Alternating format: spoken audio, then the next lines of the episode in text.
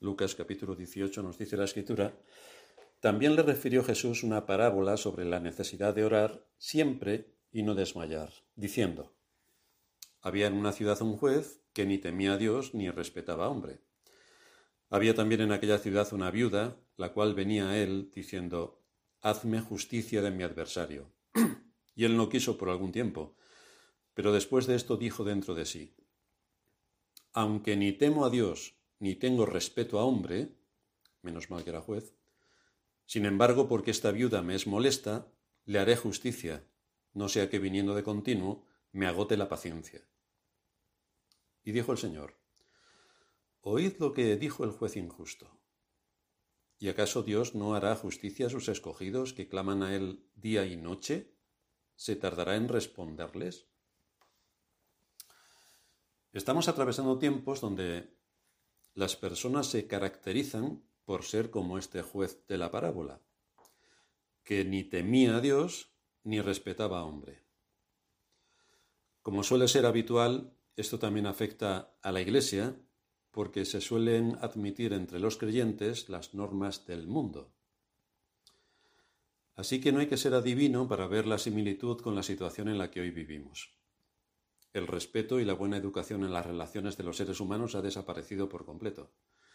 Los niños no tienen ningún temor de sus padres, ni hacia los profesores, ni hacia los que están en una posición de autoridad. Esto sigue su curso de acción entre los jóvenes, que se han vuelto insolentes, y por supuesto llega a los mayores, aunque con matices. Esta indisposición a tener sensibilidad hacia el prójimo ha tenido un antecedente previo, y es que cuando a Dios se le desprecia y su palabra se anula, entonces no hay nada que pueda afectar a la condición del ser humano en relación con sus semejantes. Evidentemente, si no se guarda la primera tabla de la ley, los cuatro primeros mandamientos, mucho menos se va a guardar la segunda, aunque la Iglesia y la sociedad buenista nos diga que sí. Causas solidarias, permisividad, todo para tolerar el mal, nada para promover el bien. Esta osadía se presenta contra Dios en todos los ámbitos de la actividad humana. Hace unas semanas el presidente del gobierno anunció que iba a hacer una declaración oficial el domingo, el domingo a las 11 de la mañana. No hay otro día sino el día del Señor para humillarlo. Claro que nos encontramos en la iglesia que se llama cristiana como muchos cristianos se casan en el día del Señor. Es decir, le quitan a Dios su gloria, y la posición de autoridad y de relevancia que tienen su día para ponerse ellos mismos, porque ellos se van a casar. Por lo tanto, ya no nos asusta ni siquiera que el presidente del gobierno anuncie que va a hablar el domingo a las 11 de la mañana como si se tratase de un culto dominical. En esto estamos. Como todo ha sido tan perversamente ideado para eliminar cualquier vestigio de Dios, la idea de la muerte, del juicio final y del infierno no despierta ningún temor en la gente de nuestra época. Les da risa. Los que creen en algo también asumen que tienen derecho a discutir con Dios o pedirle explicaciones de por qué hace esto así o lo hace de otra manera o por qué hay guerras o por qué hay catástrofes naturales. Explícame, Señor, ¿por qué haces esto? Hasta ahí llega su insolencia. El asunto crítico es que vemos este sentir también en las iglesias. En el culto público se debería manifestar de forma especial la reverencia, el recogimiento, la adoración solemne, que debería ser la reacción natural ante la realidad de estar ante el Dios Todopoderoso, que ha prometido su presencia cuando su pueblo se reúne. Pero esto no existe. Como Dios es amor y todos nos amamos, que es la gran mentira, Podemos hacer de la Iglesia un circo, una ONG o un teatro donde cada cual aporte algo de su creatividad. Pero en realidad todo esto es la definición de que no hay temor a Dios, porque Dios establece unos principios de adoración en las Escrituras. Y resulta que las iglesias hacen exactamente lo opuesto. Así que nos encontramos que ese Dios que habla a través de su palabra no despierta temor, ni respeto, ni reverencia. Y esto es extraordinariamente grave porque si la legislación otorgada por Dios al hombre se quebranta precisamente en el lugar donde Él ha prometido su presencia de forma especial, que es la Iglesia, entonces nada bueno nos espera, ni como ser humano ni como sociedad. El hombre de nuestro tiempo se ha puesto en una posición que no le corresponde, ya que usa todos sus recursos para ser igual a Dios, que eso era la tentación, seréis como Dios. El engaño de la serpiente que produjo la caída sigue estando vigente y es sumamente eficaz, con total precisión y alcance. De manera que el mundo en general, y tristemente el que se llama cristiano en particular, está sumido en el engaño y llega a la postura de este juez de la parábola que ni teme a Dios ni respeta al hombre en la práctica. En su mente cree que lo hace, pero los hechos dicen que no. Así que esta es la razón por la que debemos recordar lo que es el temor a Dios, en qué consiste, cómo se cultiva y cuáles son sus frutos. Dice John Murray que el temor a Dios es el alma de la piedad. Esto supone que estamos hablando de una manera de relacionarnos con Dios y de algo que produce un fruto necesario en nuestra vida como cristianos. Porque podemos caer en un error gravísimo, y es considerar que porque creemos en Dios, todo está bien e iremos al cielo. Pero esto es un engaño satánico, porque creer en Dios también lo hacen los demonios, y no van a ir al cielo. El asunto es saber quién soy yo saber qué es lo que Dios demanda en su palabra, tanto para mi conducta como para mi actitud, así como para mis motivaciones, y entonces vivir de acuerdo a su voluntad, sometiendo mi voluntad a la suya. Es así como se manifiesta que realmente estoy entre los escogidos de Dios. Así que en este primer sermón de la serie que hoy iniciamos sobre el temor a Dios, Vamos a dar un repaso a vista de pájaro por las escrituras para que podamos apreciar la riqueza del contenido que tiene el temor a Dios. Esto supone que iremos saltando de texto en texto, que no vamos a tener puntos a lo largo del sermón, sino que iremos cogiendo textos desde Génesis hasta el final de las escrituras para mostrar cómo ellas nos hablan del temor a Dios. Si revisamos una concordancia de la Biblia nos vamos a encontrar que este término aparece al menos 150 veces. Y si le sumamos los ejemplos que se derivan de los textos, veremos que estamos frente a una cuestión crucial, de la cual Dios nos ha hablado de muchas y diferentes maneras desde el principio.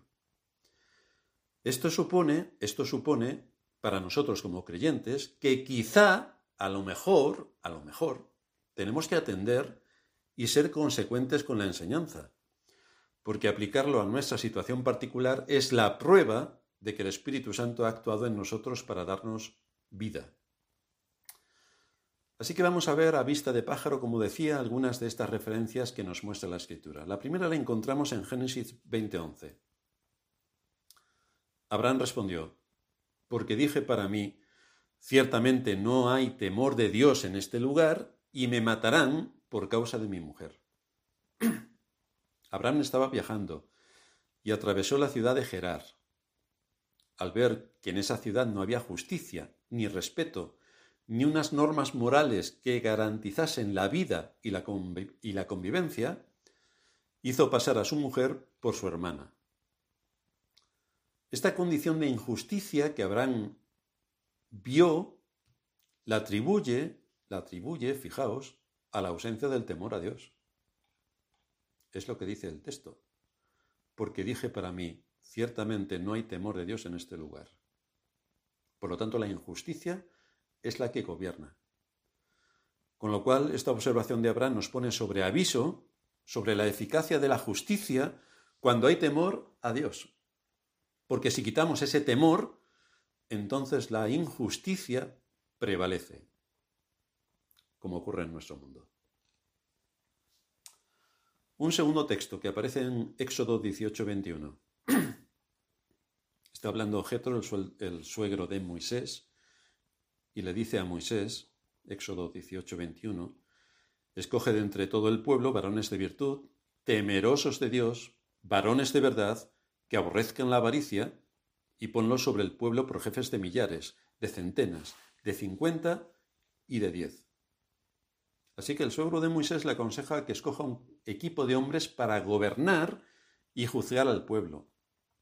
Y las características que deberían tener es un carácter con temor a Dios, temerosos de Dios, temerosos de Dios.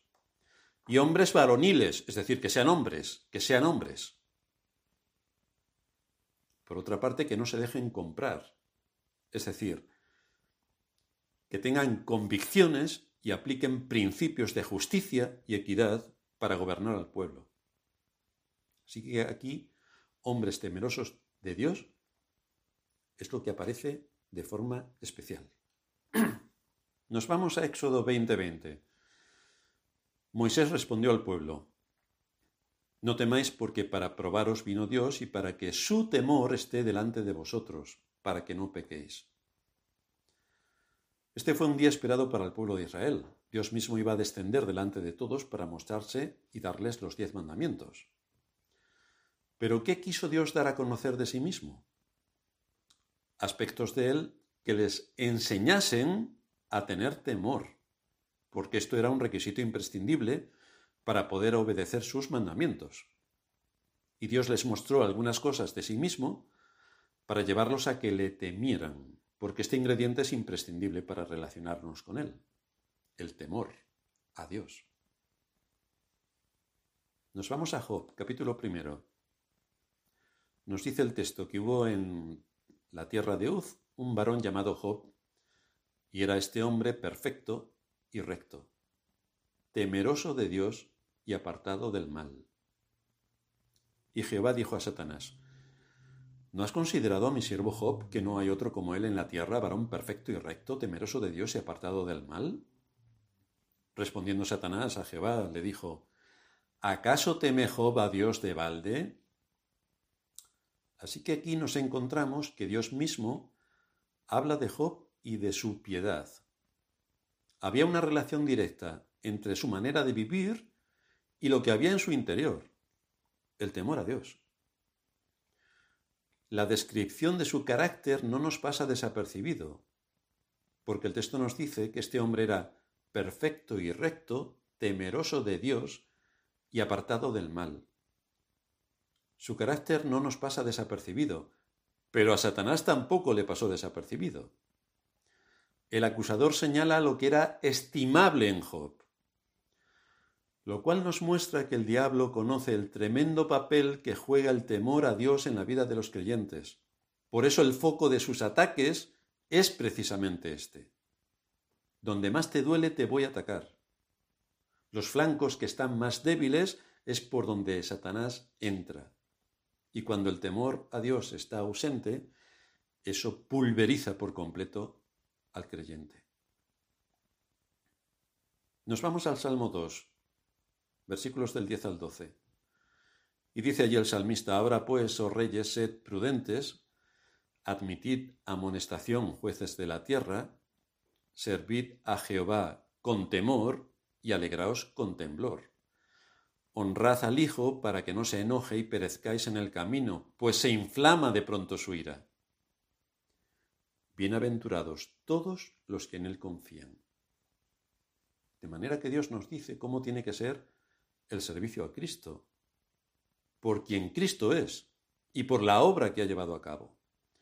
Esta es la razón por la que debemos servirle con temor y alegría.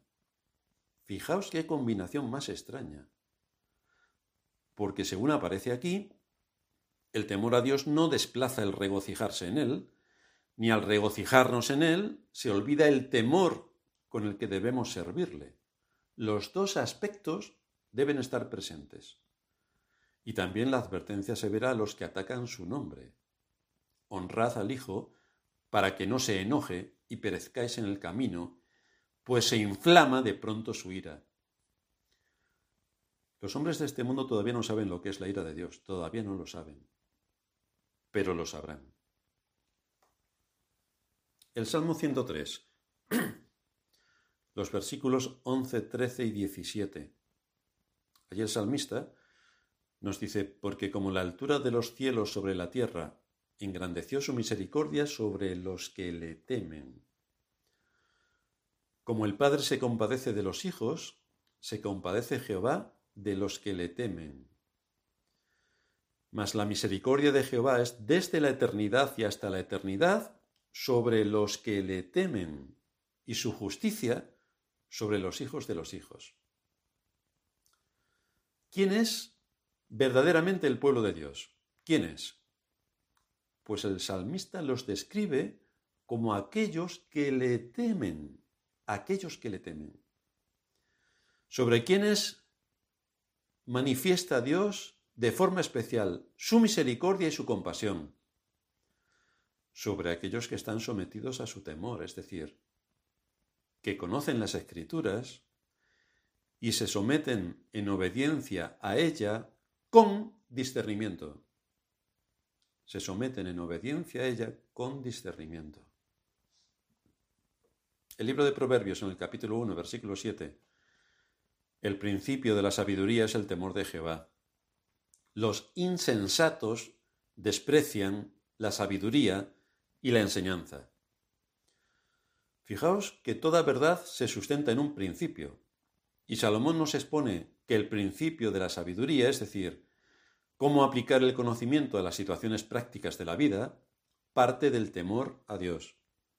Si nos olvidamos del principio, el principio de la sabiduría, y que el principio de la sabiduría es el temor de Jehová, pues evidentemente vamos a caer en las garras del maligno o vamos a seguir nuestro propio corazón, que no sé qué es peor. Salomón también en el libro de Eclesiastés capítulo 12 versículo 13 nos dice, el fin de todo el discurso oído es este, teme a Dios y guarda sus mandamientos, porque esto es el todo del hombre. En este libro de Eclesiastés encontramos una disertación que procura descubrir dónde está el sentido de la vida y del bien. Y después de considerar todo esto, Salomón llegó a la conclusión de que vanidad de vanidades todo es vanidad. Es correr tras el viento, es decir, no nos lleva a ninguna parte. ¿Y dónde encontramos en esta vida el bien que todo hombre necesita? Pues esto es lo que Salomón estuvo investigando, para decirnos al final del libro dónde lo encontró. ¿Cuál fue la síntesis de su investigación? Y a la conclusión que él llega es, teme a Dios teme a Dios y guarda sus mandamientos, porque esto es el todo del hombre. Este es el principio que da sentido a la vida y que nos lleva a poder vivir en sociedad. Si queremos respeto, compromiso, una mente y un mismo corazón y la vida eterna, aquí tenemos muchos ingredientes que nos son necesarios para equiparnos. Nos vamos al libro de Isaías, capítulo 11, versículos del 1 al 3. Nos dice allí el profeta, Saldrá una vara del tronco de Isaí y un vástago retoñará de sus raíces. Isaí era, como sabéis, el padre de David, el rey.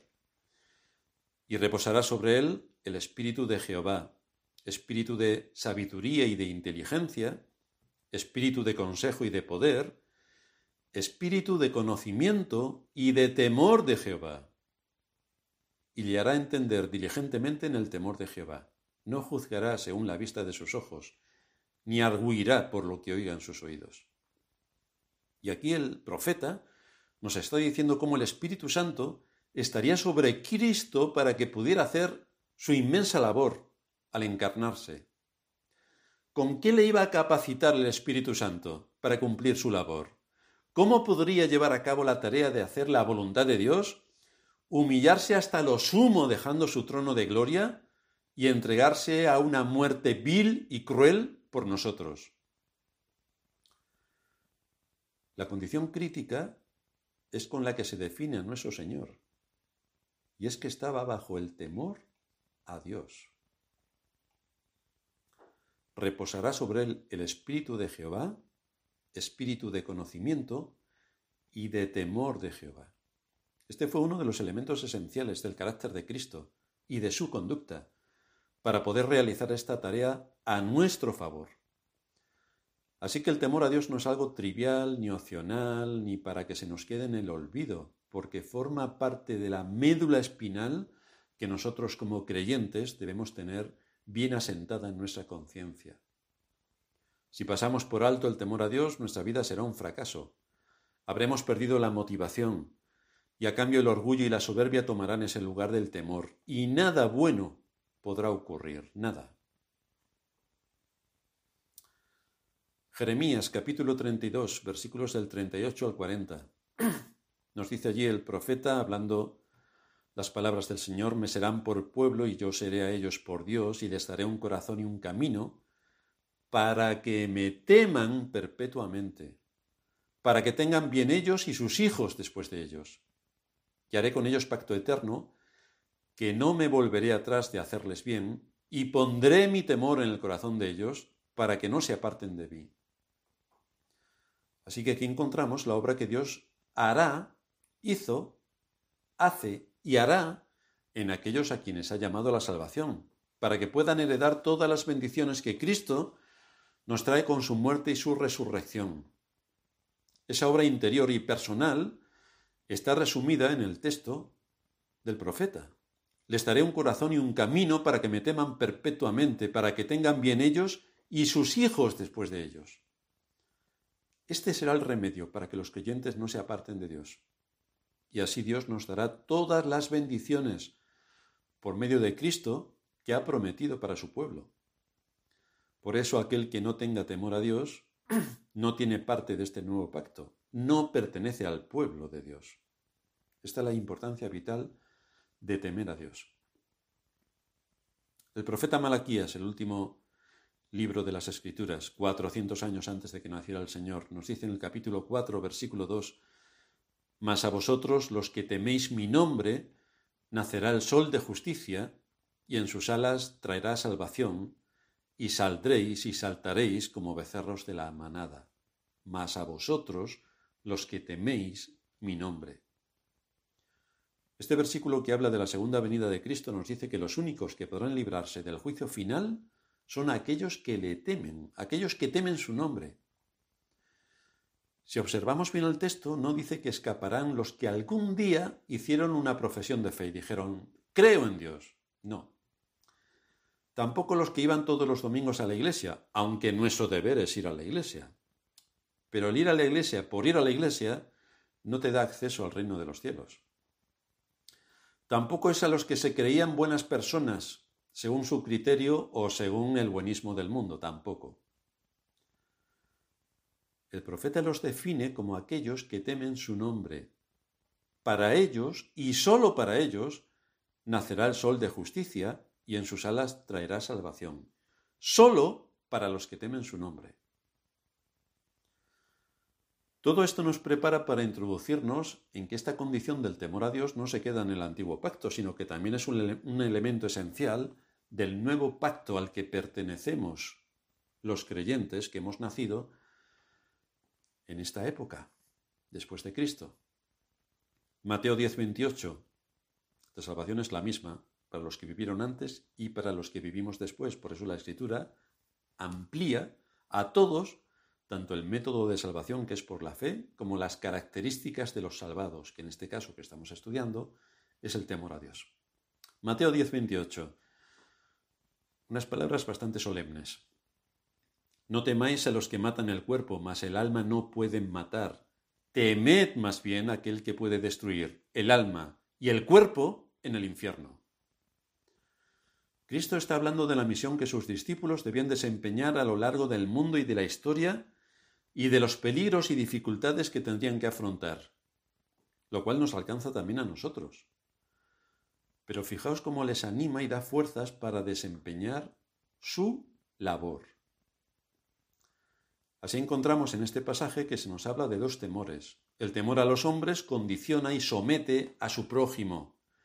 Crea miedo, crea pánico. Esto es lo que utilizan los poderes de este mundo para someter a la población pero el temor a Dios nos impulsará para seguir en el camino del deber y nos arrancará del temor a los hombres. Por eso afirma el Señor, no temáis a los que matan el cuerpo, pero el alma no pueden matar. A quien debéis temer más bien es aquel que puede destruir el alma y el cuerpo en el infierno. Nos vamos a Lucas capítulo 1 versículo 50, un cántico de María, cuando dice, y su misericordia es de generación en generación a los que le temen. Es un cántico de regocijo de María que entonó cuando fue a visitar a Elizabeth, estando ambas embarazadas. Y ella alaba el trato de Dios para con su pueblo. ¿Y quién es su pueblo? Ella lo está definiendo aquí los que le temen, los que le temen. Por eso veis que esta característica es única y exclusiva de aquellos que han sido llamados por Dios, con lo cual quizá tengamos que revisar y actualizar este aspecto al que nos llama la escritura. Hechos capítulo 9, versículo 31. Entonces las iglesias tenían paz por toda Judea, Galilea y Samaria, y eran edificadas andando en el temor del Señor y se acrecentaban fortalecidas por el Espíritu Santo. Las iglesias tienen que mantener una característica inviolable de su ser, la paz y la unidad, pero con base en la verdad. Este es el contexto donde pueden ser edificadas en la fe, en el amor, en el conocimiento, y pueden ser luz en medio de un mundo hostil y entenebrecido por el mal. Por eso la escritura enfatiza y nosotros recordamos este aspecto vital que muestra la vida de una iglesia. Porque el que no haya una misma mente, ni un mismo corazón, ni un mismo Señor, ni un mismo Dios y Padre, rompe la unidad. Muchos serán castigados en el día del juicio por atentar contra la unidad y la paz en la Iglesia, ya que más bien contribuyeron a la murmuración, a la desunión, a apoyar al rebelde y a destruir con todo esto la unidad y la paz. Cuando estamos en una iglesia en orden, atentar contra la unidad y la paz de la iglesia, que Cristo compró con su sangre, por asuntos de opiniones sobre otros temas, esto tendrá una justa paga por parte de quien es el cabeza de la iglesia, Cristo.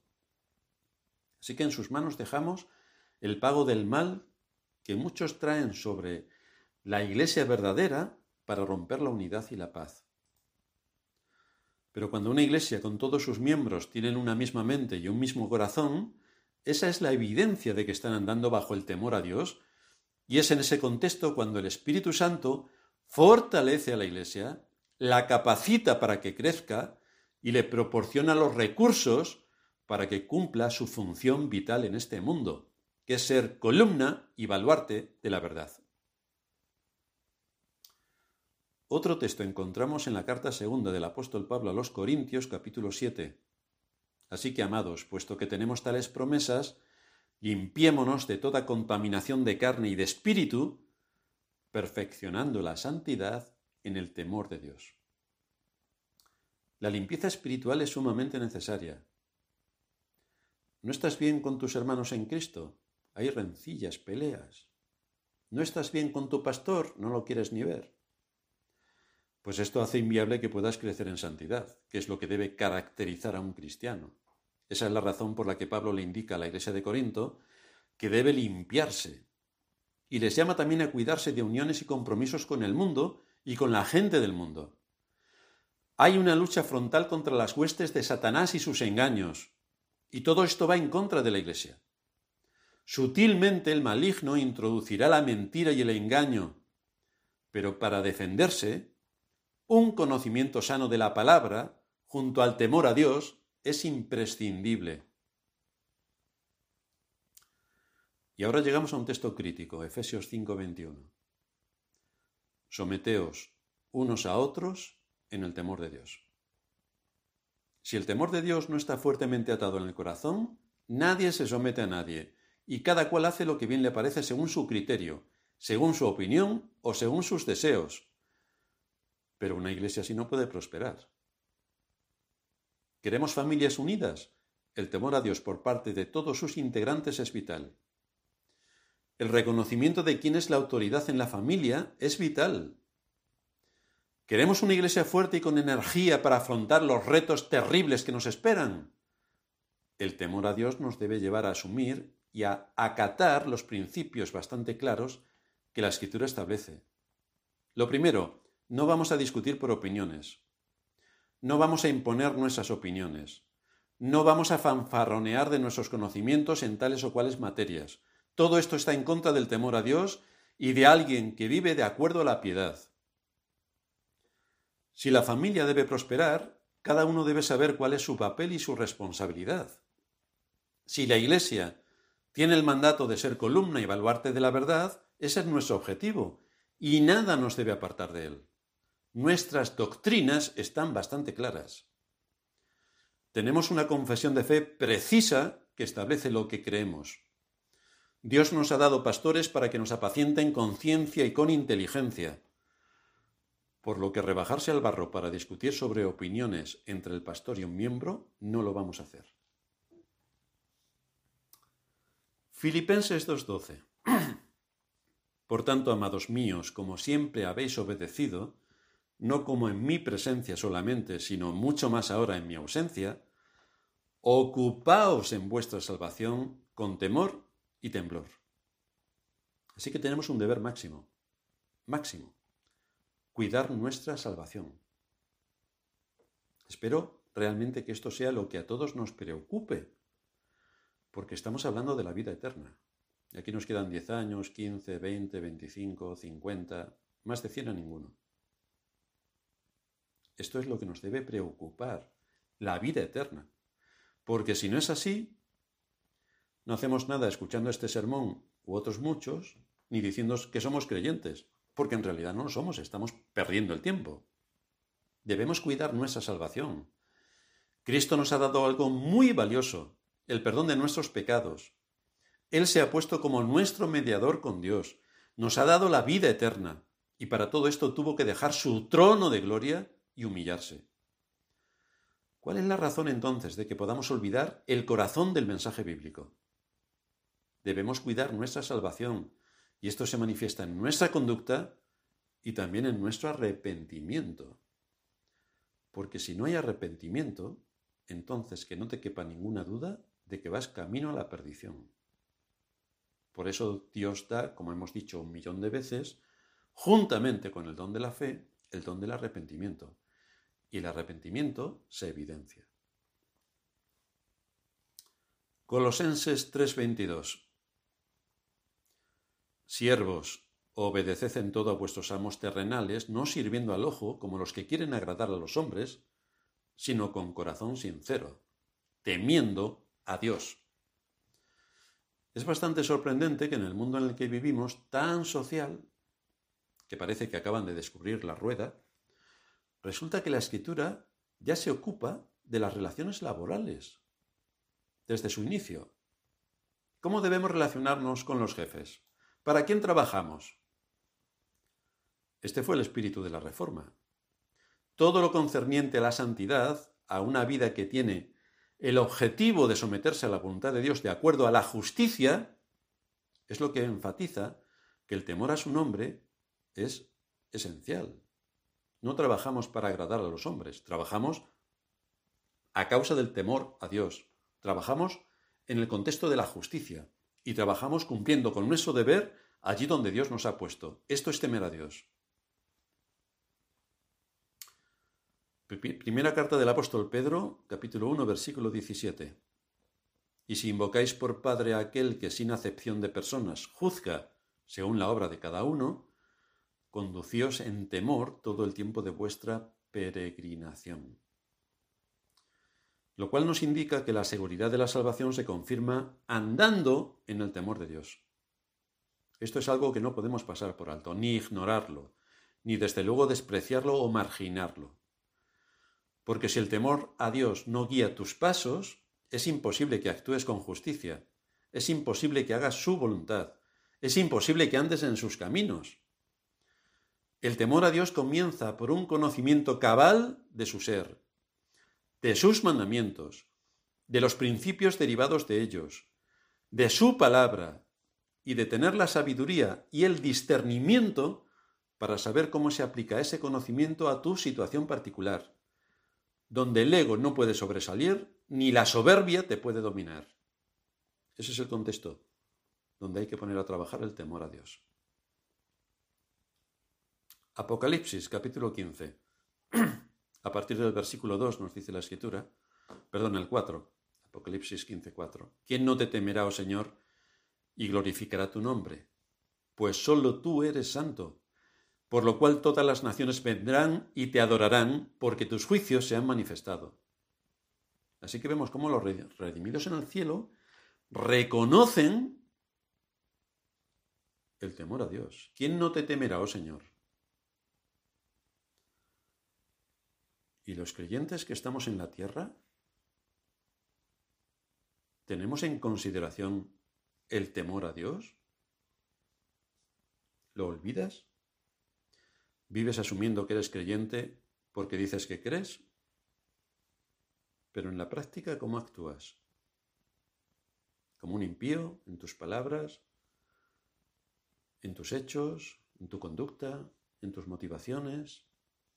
El temor a Dios corrige todo eso, pero requiere un profundo conocimiento de la escritura, de la voluntad de Dios, para saber cuál es su voluntad y, por tanto, cómo mi voluntad debe estar sometida a la suya para andar en su temor. Apocalipsis 19 a partir del versículo 4. Los veinticuatro ancianos y los cuatro seres vivientes se postraron en la tierra y adoraron a Dios, que estaba sentado en el trono, y decían, Amén, aleluya. Y salió del trono una voz que decía, Alabad a nuestro Dios todos sus siervos, y los que le teméis, así pequeños como grandes. Así que vemos aquí cómo los redimidos, que están ya disfrutando la salvación, muestran una característica común el temor a Dios. Y fijaos que no importa su grandeza, su lugar de nacimiento o su posición social, no. Hay una misma voz que define la característica común de los redimidos, el temor a Dios. El temor a Dios. ¿Y a qué conclusión nos lleva todo esto? La primera es que si dices ser creyente, pero no hay temor a Dios en tu corazón ni en tu conducta, tienes que revisar tu conversión. Tienes que revisar tu conversión porque la vida que Cristo imparte tiene como ingrediente indispensable el temor a Dios. La segunda. Si como iglesia queremos la paz y la unidad con base en la verdad, a fin de cumplir con el mandato que tenemos para honrar a Cristo y que nos use para edificar a su pueblo y llamar a pecadores al arrepentimiento, lo cual es nuestro único deber, tendrá que ser a través del temor a Dios. Una misma mente, un mismo corazón. Cualquier atentado contra la paz y la unidad deshonra a Cristo y descalifica a la Iglesia. ¿Qué es lo que nos decía la parábola que comentaba el Señor? Que tenemos que orar para que nos asista. Tenemos que orar insistentemente para que nos atienda. Tenemos que orar permanentemente para que nos guíe y nos ayude. Por eso el texto de Lucas 18.7 nos decía, ¿acaso Dios, en comparación con este juez que al final, a pesar de ser injusto, atendió la solicitud de la viuda, ¿acaso Dios no hará justicia a sus escogidos que claman a Él día y noche? ¿Se tardará en responderles? Y aquí estamos nosotros, suplicando a Dios tenemos que suplicar que nos dé oídos, que escuchen su palabra, que aprendan y apliquen el temor de Dios, como dice el salmista, el salmo en el Salmo 34, versículo 11. Venid hijos, oídme. El temor de Jehová os enseñaré. Vamos a terminar en oración. Padre nuestro que estás en los cielos, gracias te damos por habernos recordado este aspecto vital de nuestra relación contigo que tiene que ver con el temor que te debemos y cómo debemos estar sujetos a ese temor. Te suplicamos que nos ayudes en medio de nuestra necesidad, en medio de nuestra debilidad, en medio de nuestros olvidos, en medio de nuestras caídas, para que realmente tengamos atado a nuestra mente, a nuestra conciencia y a nuestro corazón este principio permanente que nos debe guiar en nuestro caminar mientras que estemos en este mundo. Así que te suplicamos tu ayuda y dirección y que nos guíes en todo esto con la ayuda de tu Espíritu y tu palabra. En Cristo Jesús nuestro Señor te lo pedimos. Amén.